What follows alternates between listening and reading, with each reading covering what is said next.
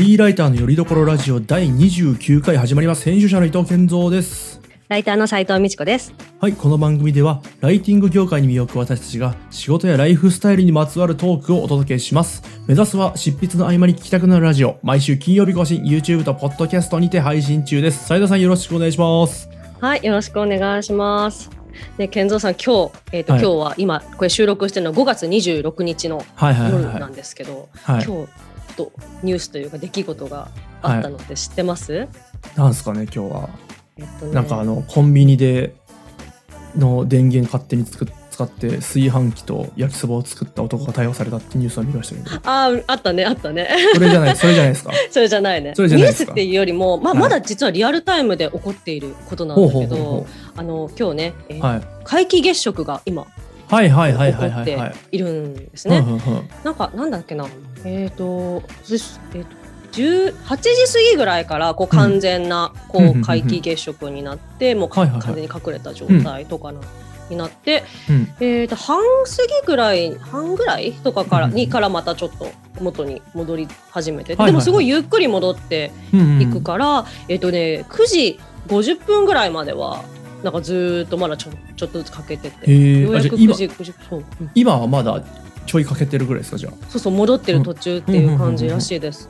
ううんん、そうそうそう。でそれを、はい。本当私結構そういう天文とか天体とか好きなのであそうなんですあねのそうそう好きななんですよ。だから見ようと思ったんですけど、うん。東京ちょっとあいにく曇りということでうん全然、うん見られなかったのであの YouTube のね配信をちょっと見てたんですよ。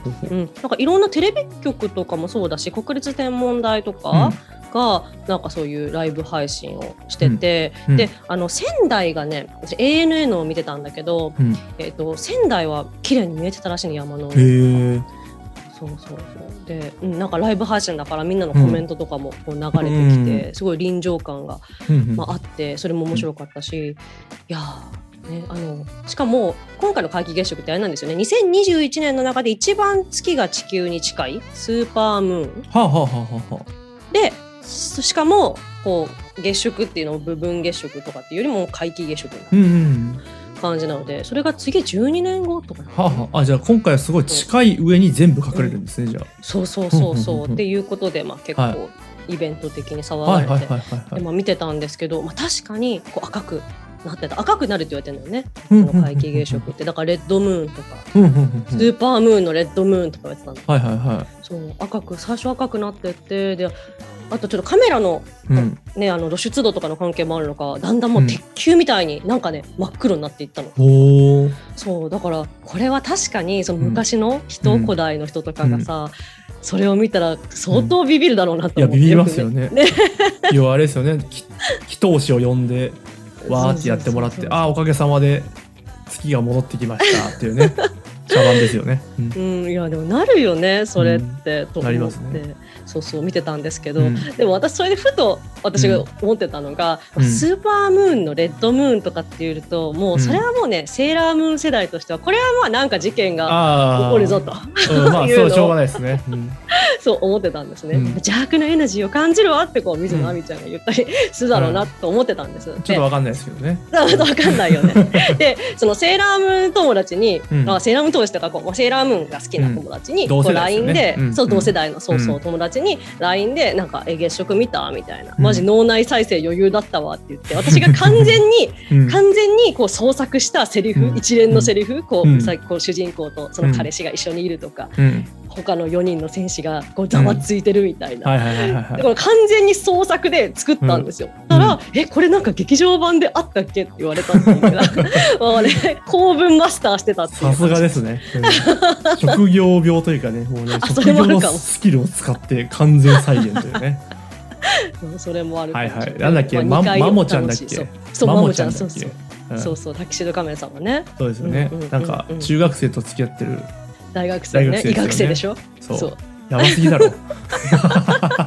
ね確かに年齢が5歳違いとか言うと大人だとねあんまりこう大しそうたことないそうそうそう。今時は大したしことないですけどねむしろ、うんうんうん。改めて聞くとなかなかですよね。そうそうそうそう。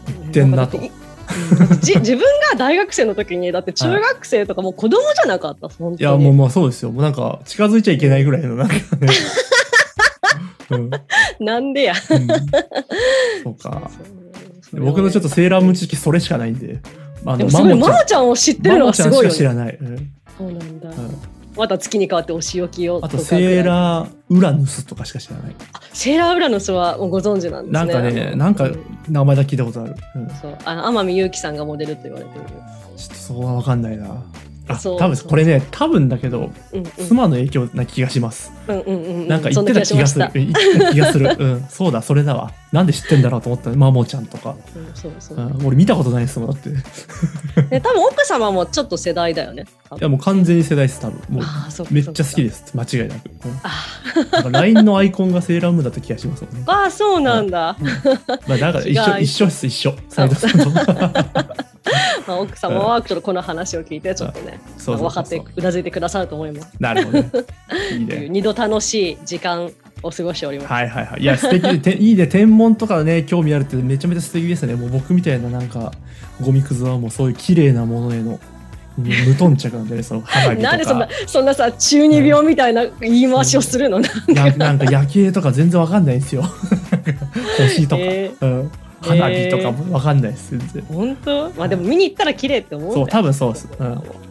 月食はなんかめめめ珍しさでちょっとテンション上がりそうですよね。そうそうそううんうんはいはいはいはい。いやもうね素敵なね綺麗ですね。話題がね相変わらず。まあそうね。ちょっと タイムリーな。うん。そんな何も出てこんぞ。さてさて、はい。じゃあ今回もちょっとねトークテーマ用意してまいりましたと。はい。まあこれはもはやもう斉藤さんの話なんですけどね。えっとおい斉藤さんがいろいろ喋ってくれるようです。えーライターのしくじり話というテーマでね。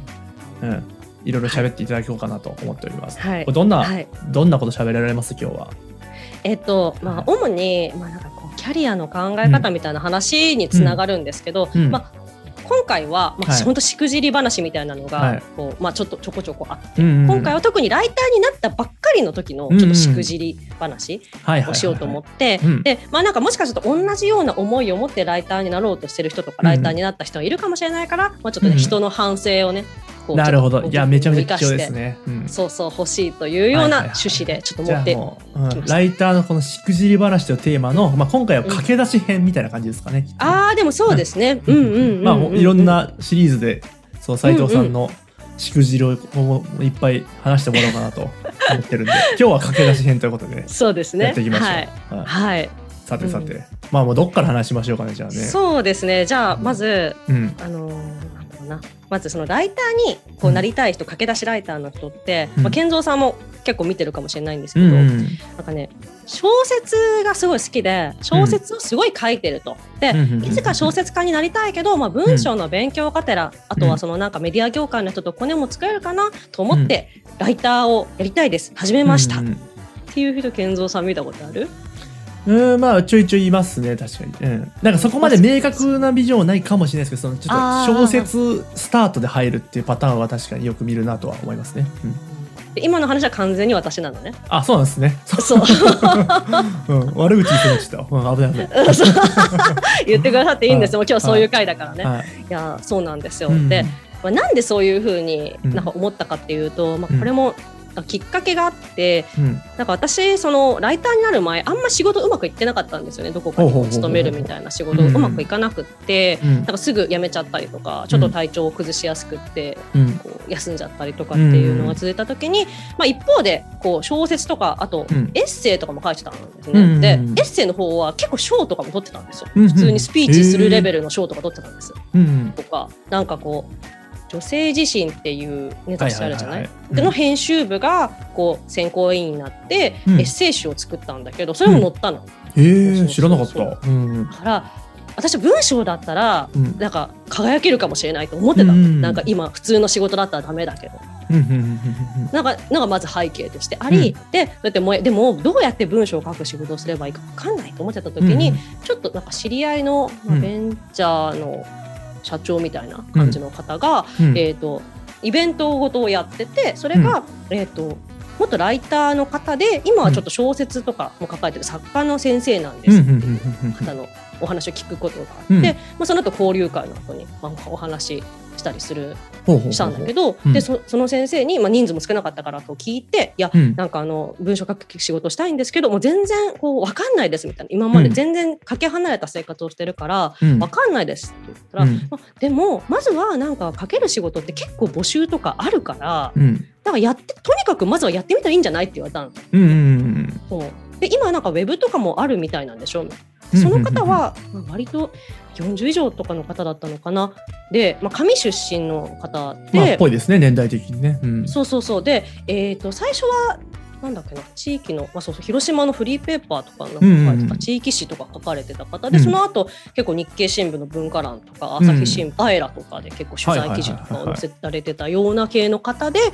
でジャーナリスト系のちょっと本を作家として出してその後はちょっと絵本的なこう小説とかもまあ出してるようはいな方で、はいじゃあいろいろやられてたんですねその方きっと。そうそう。文章という意味では。うん。そうそうそう。でそういうのを見た時にいや私もできるかもしれないと思って、うんうんうん。思っちゃったの。なんかもう本当に藁をもすがる思いだったっていうのもあるんだね、うん。そうそう。でまあ一番こうやっぱ手っ取り早く始められるのってまあウェブライターなんですよ、今って。うん。うんうん今ってというかまあ67年前だったんですけど、うんそうそう。でそこからこううん。ライティングの世界に入っていったんです実はね、私、っていう経緯、はいはい。まだなんかでもしくじりって感じでもなんかねうん、具体的にはまだ見えてるんです。なこれからそうですね。かですねもしかしたら。でも健三さんはもう見えてると思うんですよ、まあしくじるなってもう 予感はしてるでしょ。まあなんかそろそろね気象転結的にはねもうそろそろかなっていうね。そうそうそうそう、まあうんショーだよね。うん。今。うん。でまあ、うん。じゃあ点としては、うん。えーっとそうだなまあもう1年ぐらいして、あうん。ちょっと違うなと思うわけです。で何が違うって思ったかというとうん。なんかウェブライティングってその、うん。ウェブメディアに載せる記事、うん。コンテンツマーケティング的なあれなのでどっちかっていうと広告業界寄りだったりするわけですよね。うんうんうんそうですね。うん。そうそうそう。でなんかこうお金広告寄りなんだけど、うん。その私がイメージしてたうん。のとかそのセンその講師をしてた人とかがやってたのは、やっぱり出版寄りというか、うん。うなんかコンテンツをそのまま売るみたいな。広告というよりもコンテンツをそのままなん。かこう売り物にする的な、うん。なん。かそういう業界だから、まあ、業界がそもそも違うので、あれみたいな私広告業界に入ってるぞとうん。うん。1年足らずぐらいで思い始めたっていうのがでじゃあこれは私がうん。こうか描いてた道とはこれ違うことになるなうんと思ってたんですね。うんうんうんもうそれがちょっとしくじりの始まりなんです、うんうんうん足突っ込んでるんです。ほうほうほうほうだけどまあでもそれは仕事は仕事として文章を書くことは勉強になるし、いいじゃんと思ってたうんんですね。じゃあ、はいそのほ他の小説書く方だって本業がありながらちょっと小説を書いたりしてるわけなので、うんじゃあそれやればいいじゃん。うんそしたらこう両両方とも楽しめるじゃん。うんうんうんうんところがですよ。ところがほ2年目3年目4年目、は5年目6年今7年目ですけどうはい。もう小説一切書けなくなっちゃったんです私。ほうほうほうほうほう。そう新作が。で、うん。ライターになってる間にうん。ちょこちょここう出してるんですよこのうん。自,、自主制作本的な感じで、同人誌っていうのかな？なんかこううん文庫本みたいなのを自分でさ、こう印刷して作ってとかうん自分で印刷してるの印刷所持って作ったりとかうん。っていうのは、まあ、してるん。だけどそれは過去のもうライターになる前のやつを書き溜めてそれを直して出してるだけなの。ほうほうほうほうほう。そう。新作はライターになってから一切書いてない、えー、何が起きたんですかそれね。ね、書き疲れしちゃったんです。なるほどね。そう。それが一番ショックだった、私は文章だからいくらでも書けると思ってて、うん大好きだから、うん。なんかたなんか絶対書けると思ってたのに、うん。なんかみ見たくないんだよね、うん文章見たくなくなっちゃって、うん。それでめちゃくちゃへこんだっていう。はあはあはあはあはあ。はあでかいしくじ、それがうん。でも 2, 2年目3年目ぐらいから書けないなと思い始めて、うん。一昨年ぐらいがそれが実はピークだったんで駆け出し時代のこの最初のしくじりというか、こう見うん。見誤りがうん。5年後とかにこううん。なんかダメージとして出てきたっていうパターンなあの実は。なんか想像してたより結構大きなダメージを受けてらっしゃいますね。僕その話知らなかったんですけど。あの、ね。そう。うん、なかなか大きな出来事ですねそれはね。うんうんうんうん。で、まあ、これについてそうそうそうこれについて、うん。まあなんかまあどうすればよかったかとかってもちろん答えもあるけど、うん。なんか健三さんの感想とかをざっくばらんにはいはいはいはい。聞いてみたいなと思って持ってきたっていう感じです。そうですね。なんか僕がまず最初にまあ先に感じた感情としてはやっぱその仕事にするっていうものはなんかこのなんて言うんだろうな面白さみたいのが失われていくのかなっていうねもともとあった好きで始めたはずなのになんか仕事にしてした途端すごい、うん。まあ、無機質というか元あった、うん。なんだろうな無邪気な気持ちが失われていくみたいなのっていうのは、結構往々にしてありえるのかなとか、うんうんうんうんうんうん。まあちょっと思いましたね。うんそうですようん。ね、なんかこう今振り返ると、うん。てか5年ぐらい5年違う5年目ぐらいか。だから2年目ぐらい前に振り返った時には、やっぱりちゃんと小説家になりたくってライターになるんだったら、うん。あで業界研究からするべきだったなと私はそその時すごく反省したの。うんうんうん。そのライターにはなんか私主に2種類2種類でもないですけど、うん。そういう広告業界よりとやっぱ出版社、出版業界よりと、うん。まあ、大体2つなのかなとか、まあ、報道よりとかっていうのもあるのかな、うんうんでもじゃあじゃあその3つとかだと思ってるんですよね。でこの仕事からスタートしたら例えばクラウドソーシングからスタートするとか、うん。エンプロに登録してからスタートした、うん。してうん。そのまんまこう簡単にうんなんていうのその出版社コースとか新聞コースには報道コースに行けないわけですよ。あそうですね確かに、うん。うんうん自動ではないですよね。いけるかもしれないですけど自動ではないですね。そうそうう。ん。そうそうそうそう自動そうすごく努力して、ねもうめちゃくちゃこう出版社に売り込みを行ったりとかうん。しないと、うん。もうできない。結構遠いから直線上にはなさそうですねなんとなくね。そうそうそうそうそうそう。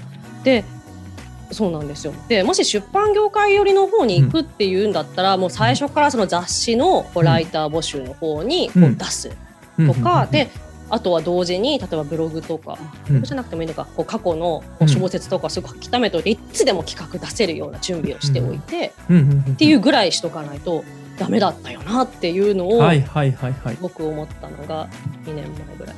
なるほどね。まあそれがまあなんだろう、まあ、どうしたらよかったのかっていうところの答えなんですかね。うん。そう一応ね私が思ってるところの反省点なんだけど、でもその業界が違うみたいな話って、例えば調べて出てくるかもしれないですけど、うん。なんか納得できなくない？なんかその、うん。ネット上とか本の情報だけ見ても言うてみたいな分からんがみたいな。そう。それこそミスらないと分かんないってとこもあるかもしれないですもんね。う。ん。そうそうそうそうそう。なんですよ、うん。だからでしかもその周りに全然ライターをやってる人とかが、うん。まあ、その人しかいなその講演会で会った人しかうん。うん。出会いなかったのでその、なんていうんですかね生のリアルな声うん。が、そうそう聞けなかったんだよね。うん。うん。ででもその生のリアルの先先輩ライターの、うん。なんかリアルな生の声が聞けないってそれ、うん。多分駆け出しライターってほぼみんなそうだと思う、だからこれはね私だけの問題じゃないん。だよねでもそうかそうですよなん。かライターってじゃあどこにいるのって話になりません。なん。かどこで何してるのって最初思ったん。じゃないかなとなんかそうそうそういっぱいいるはずなんですけど最初もうなんかどこで何をしてるどうやってコンタクト取ってかどこもう何みたいな感じですよね。そう。全然なんか存在そう概念でしかなかった。そう。そう。うんわかるわかる。いるのって思っちゃいますよね。ねそうなんですなんか視覚とかじゃないからこのなんかはっきりと見えないってのもありますよねでそこにフリーランスとかだとどっかに所属してるわけでもないからね。そうそうそうそうそう。そう難しうん探し方も難しいですよね。いっぱいいるはずなのにね、うんそうそうそうなんですよ。うん。うん。であうん、その SNS とか、ね、ツイッターとかで、まあ、うん。ライターやってますみたいな人うん。いるかもしれない、いる結構いますけど、うん。それでもやっぱりねなんかちょっと遠い世界の出来事のように思っちゃうよね、うん。ライターになる前の人だったうん。うん。ら。うん。いやそうですよね。なんかそれってもはや改善すべき点でもあるかなと業界のね。ああなんかその不透明性というかねなんかそのキャリアの道筋であったりなんかねその業務内容であったりなんかちょっとあえてふわっとさせてる感もうん。あるんじゃないかなと思うんですよ、なんとなく、うんううん。うん。んちょっとぼやかして。うんうんうん。なんかその例えば広告寄りの仕事にちょっとそのなんかクリエイティブな作業ですよみたいな匂いを乗せるとかまあそういう節もたまにあるなと思って なんかちょっとねうんうんぼやかしてるところはあるんじゃないかなと思うんですよいろんな部分。を。うん。そう。であとね、これももう一つそのぼやかしてる部分で言うと、あの ライターのキャリアはもう本当に多様で、ライターの数だけ道筋がありますみたいな、うん。なんかねそういう逃げもねしがち、うんああそう。そうそうそうなんかそんな無限ではないよさすがにっていうのはありますよね。パターン分けはできるぞと、うん。そうそうそうそうそう、うん。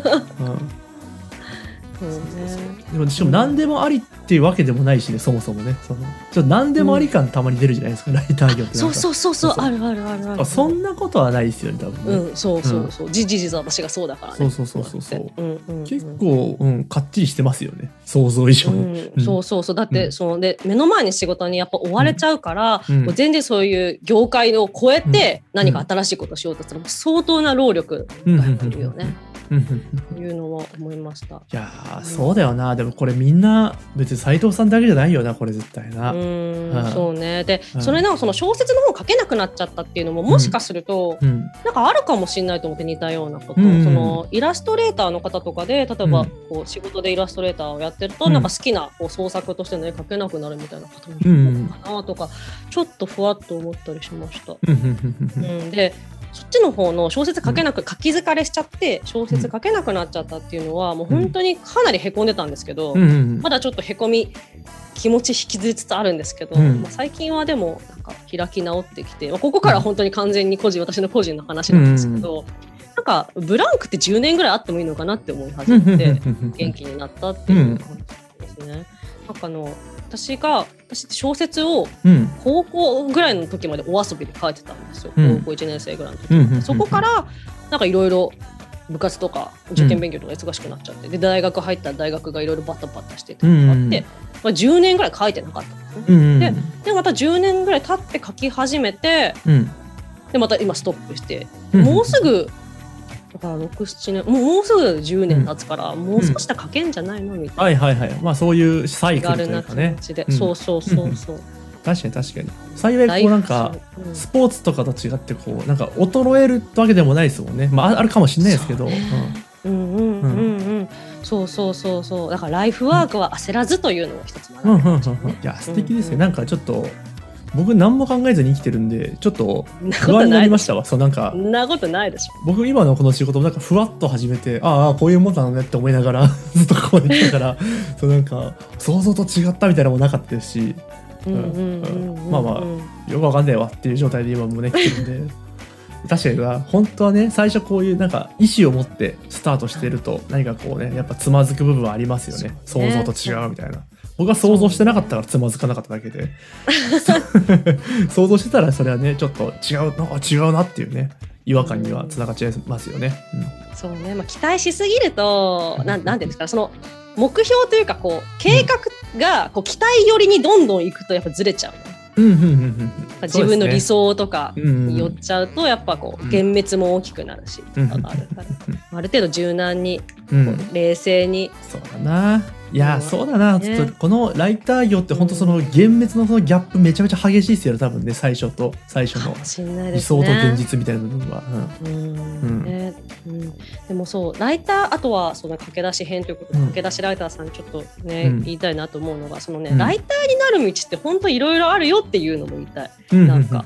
私はだからクラウドソーシングがやっぱ一番手っ取り早いから始めたうん。し、でヨシカののね、うん。あの今健三さんが所属してる会社のうん。ライター登録もうん。なんか割と簡単にできちゃったんだよね。うん当時そうですね、うん。そうそうそう。っていう道もあるけどもうねどっかのライター募集しているようなこう会社うんとかメディアに直接出すっていうパターンもなんかあるんだからあんまりクラウドソーシングがからここから下積みだよねとか思わなくてもいい気あ確かにそうですね。その入り口という点ではねいろいろあるよねという、うん。うんうんまあ思います。先、うん。そうそう先が思い描けなくってもなんかいろんな可能性を考えてほしいなってちょっと、いいですね、うんやっぱね。めっちゃ真面目な話。いやもう思いますよ。やっぱむずいっすねそう思うとこのなんかライター業ってもうなんかやっぱわけわからぬまま始めるっていうのが。そうそう。ねみんなそうだと思うんですよ、うん。うん、ふわっとしたまんまね。なんとかしたいっすねこの辺ね。できればね。そうね本当にね。それもあのライター講座健三さんと私がやってるようなライター講座とかも結構そのこれまで原稿のよ、うん。いい原稿みたいなそれこそ文章力じゃないけど、うん。っていうのがちょっと赤字入れてこれで、はいこれやってっていう,、うん。こうつどつどのじゃなくてもっと体系化したいよねみたいな話うんうんとかこの辺のこう業界のなんかキャリアのあれとかっていうのも、うんなんか多分まとめようと思えばできると思うんですそうそうそうそうそう。よ。まあ、ただなんかやっぱねぼやっとしてる部分をこうきっちり切り分けるのはなかなか難しい作業っていうのはねうん確かにあってね、うんうんまあできなくはないだろうなと思いつつもなんかそうまいことできてないなっていう感じですね。うん。そうね。はいはいはいはい。感話でしたね。いやいや、ありがとうございます。はいこれはもうじゃあ、はいライターのしくじり話の、えーと駆け出し編だね、今日はね。うんうんうん、そうですね貴重な話をね、こんなところでしていただいてね。おさらしていくよ。うん、助かるよ、どんどん。うん、失敗話ばっかさせてる気がするな、斉藤さんに。確かにね。健三さんの失敗話も聞きたいな、じゃあ。いや、俺も覚えてないんだよな、あんま失敗だと思ってないから。いい、いい、それがいい。失敗毎日してるはずだけどね。まあ、もういずれ僕もそういう、こういう話題を出していくかなとはね、てます。ね、楽しみにしております。はいはいはい。まあ、なかなかいい時間になりましたので、うんうん。締めちゃいましょう、今回も。はい、今回もお聞きいただきありがとうございます。少しでも楽しんでいただけましたら、YouTube の高評価ボタン、チャンネル登録や、Podcast のサブスクリプション登録をしていただけると嬉しいです。あと、リスナーの皆様からの投稿をお待ちしています。質問や感想などお気軽にお寄せください。YouTube の場合は概要欄に、Podcast では詳細の欄に投稿フォームの URL を記載していますので、見てみてください。はい、ありがとうございます。じゃあ、えーこう今日はこの辺にしまして、来週の金曜日またお会いしましょう。さようなら。さよなら。